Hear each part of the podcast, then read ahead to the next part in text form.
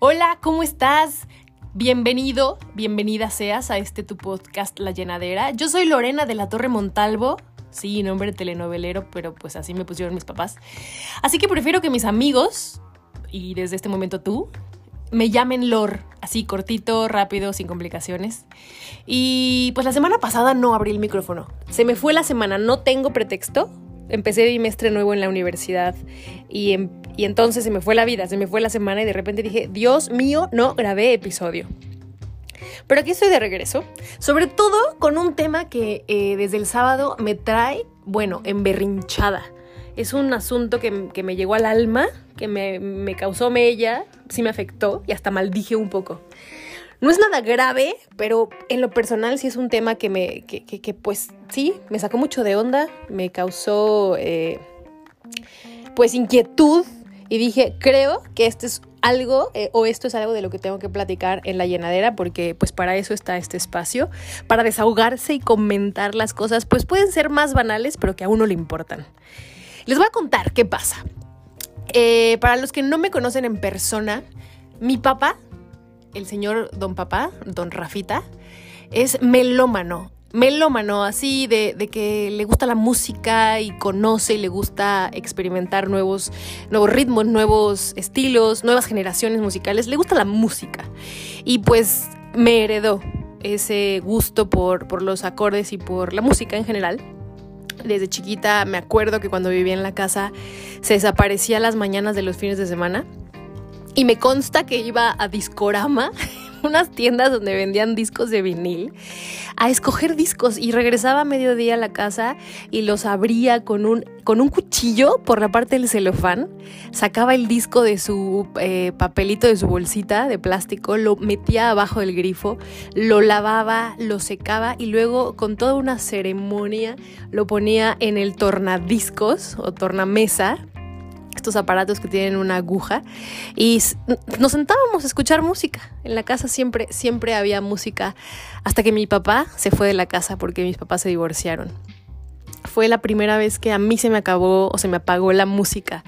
Y el cambio fue diferente, porque mi mamá pues sí ponía música, le gustaban, pero no al grado de como mi papá. Mi papá era de verdad tenía un ritual para la música y, y, cuando se fue de la casa y que mi mamá guardó todos sus discos, para mí en ese momento se acabó la música. Eh, fue un momento que todavía recuerdo, o sea, no les puedo decir, ay, fue el día tal, pero sí fue algo que marcó un antes y un después de la música en mi casa. Yo como era muy pequeñita, pues no tenía como el poder de decidir o de comprar discos y luego ponerlos yo. O sea, como que sí entró la casa en un luto de divorcio y separación. Y los discos de mi papá quedaron arrumbados en una caja y después mi mamá los regaló. ¿Y por qué les cuento esto?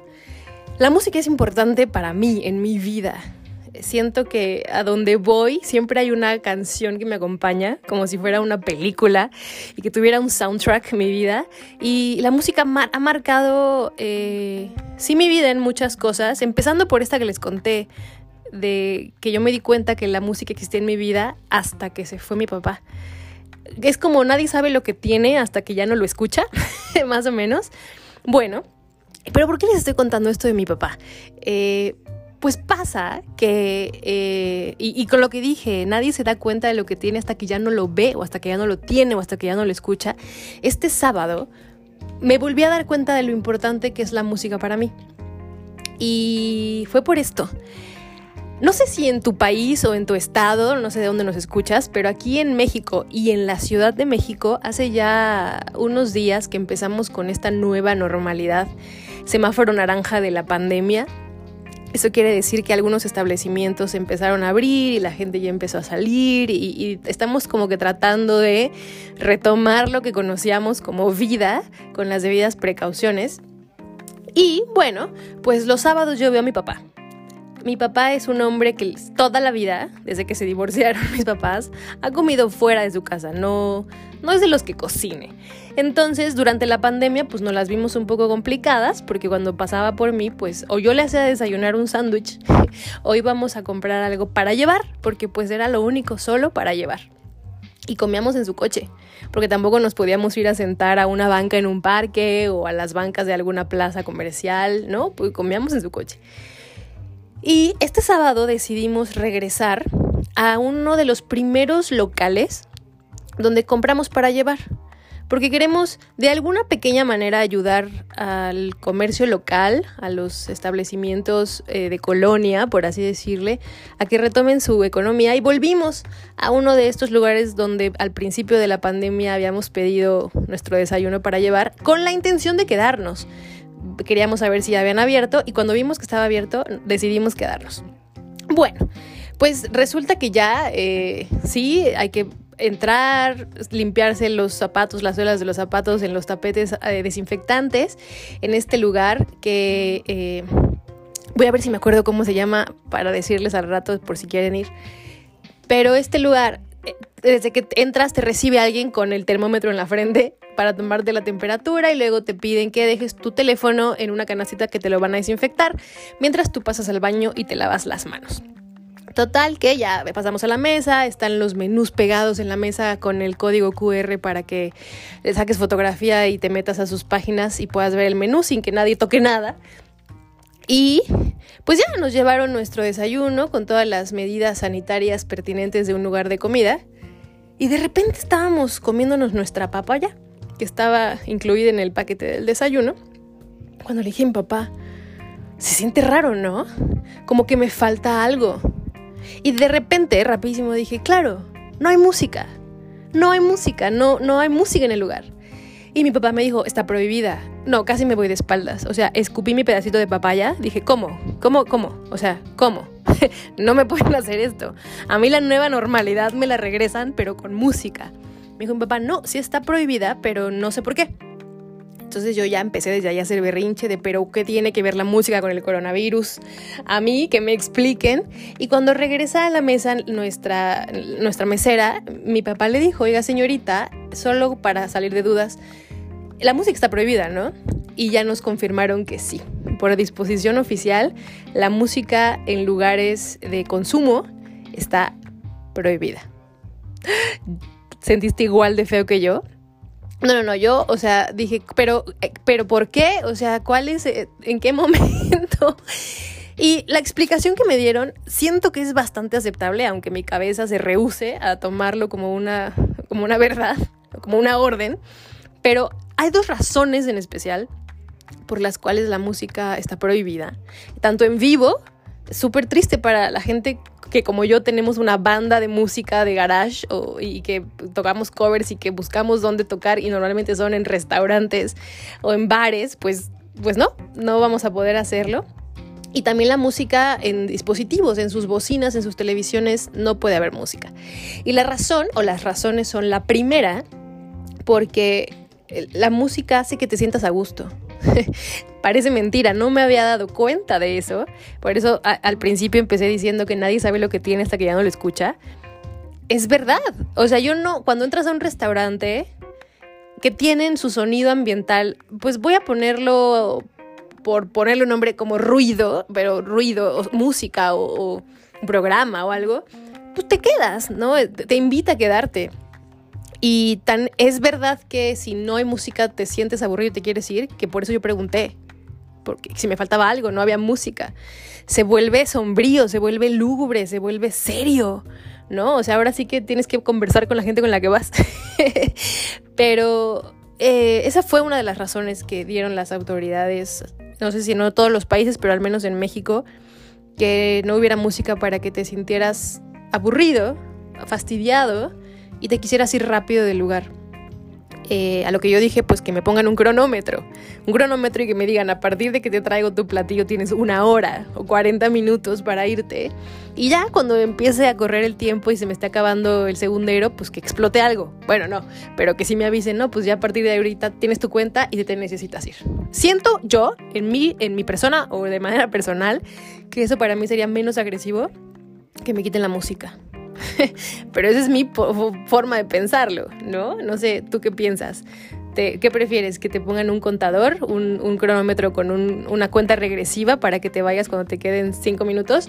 ¿O si sí prefieres que no haya música? Yo la verdad me voy por la primera. La segunda razón por la cual está prohibida la música, es que cuando lo digo hasta me dan ganas de llorar, es porque pues dicen que cuando hay música la gente tiende a hablar más fuerte y entonces cuando hablas más fuerte abres más la boca y eso significa que hay más microgotas de saliva que salen expulsadas de tu organismo y que entonces puedes contagiar a alguien, ¿no? Y todo esto del coronavirus. Que eso, la verdad, parecería que es creíble si no fuera porque al lado de mi mesa, con la sana distancia, no se apuren, había una mesa grande con seis o cinco mujeres que yo creo que se reunieron ahí para, para desayunar y platicar, que no había música y aún así gritaban mientras se reían. Entonces dije, creo que esa, esa razón eh, me la van a quedar a deber porque pues parece que no, que no funciona así. Pero bueno, Resulta que ya no hay música, al menos por esta nueva normalidad en los lugares de consumo. Lo que sí me dijo es, si tú como comensal pones tu teléfono y pones tu música, yo no te puedo decir nada porque es tu teléfono. Las autoridades a mí no me pueden decir nada. Pero pues también qué feo, ¿no? Porque, no sé, yo lo pongo, eh, me pongo a pensar esto. Cuando tú llegas a un lugar y hay música, pues como que finalmente eh, te aguantas la música, consumes la música que está en el lugar, ya sea en vivo o a través de las bocinas. Pero sí siento que es un poco molesto que si alguien en la mesa de al lado pone su celular con música que tal vez a mí no me guste, o que me digan, oye, le puedes bajar a tu reggaetón, o a tu rock, o a tus baladas, o a tus cumbias, o a tu guaracha, no sé. Eh, pero bueno, me causó conflicto. La verdad dije, si así va a ser la nueva normalidad, a mí que me regresen a mi aislamiento. La música es...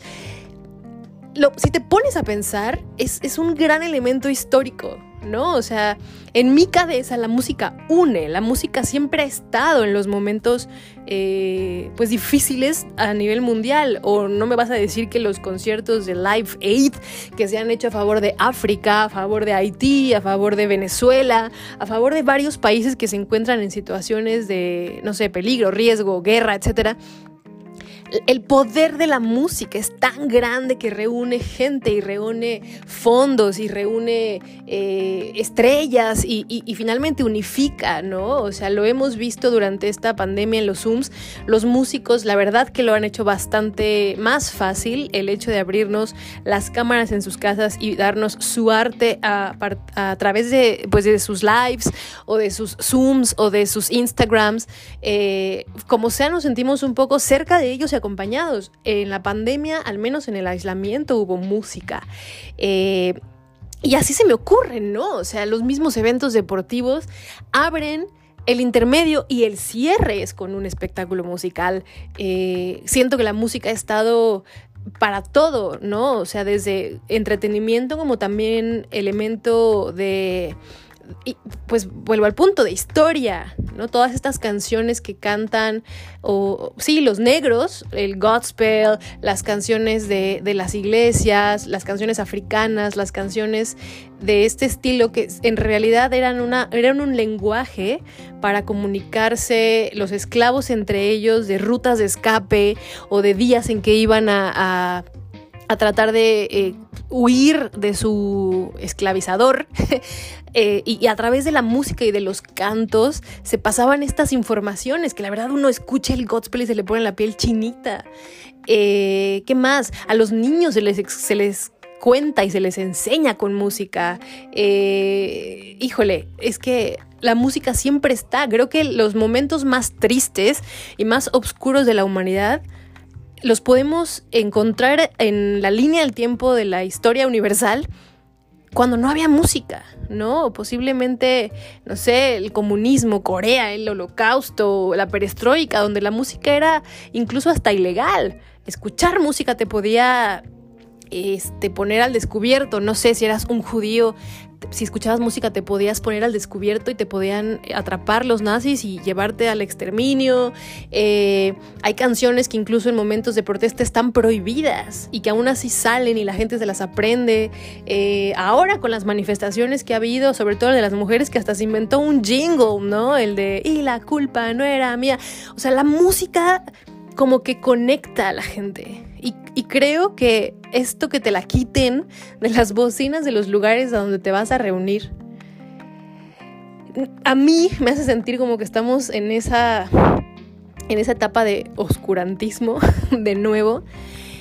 Híjole, puede ser un tema muy banal, ¿no? Me tú puedes pensar, oye, pero es que estamos en plena pandemia y los contagios y el respirador y esto. Y lo entiendo perfecto, o sea, una parte de mi cabeza, la, parte racional dice, pues sí, si hay música, te quieres quedar más tiempo y eso quiere decir que eh, pues se corre el riesgo de contaminar o contagiarte más por alargar el tiempo que estás expuesto a la intemperie en un lugar donde hay más personas. Eh, o sea, esa parte mi, mi, cerebro racional lo entiende, pero mi alma rockera dice, no, a mí quítenme si quieren la salsa verde de las mesas, pero la música no. ¿Cómo? ¿Cómo voy a ir yo por mis taquitos del pastor sin las cumbias que traen ahí? O, o, a la condesa sin, sin la música jazz o sin el rock de la Roma. O sea, sí creo que me va a costar trabajo esta nueva normalidad desmusicalizada. Y sí, puede ser un tema muy banal, muy superficial, muy soso, si lo quieres ver así, eh, pero yo sentía la necesidad de compartirlo en este podcast. Ya voy a cantar como pastor. Eh, y bueno, tampoco se me hace una buena idea ir a comer con mi familia y traer mis audífonos puestos solo para escuchar en mis playlists ni nada.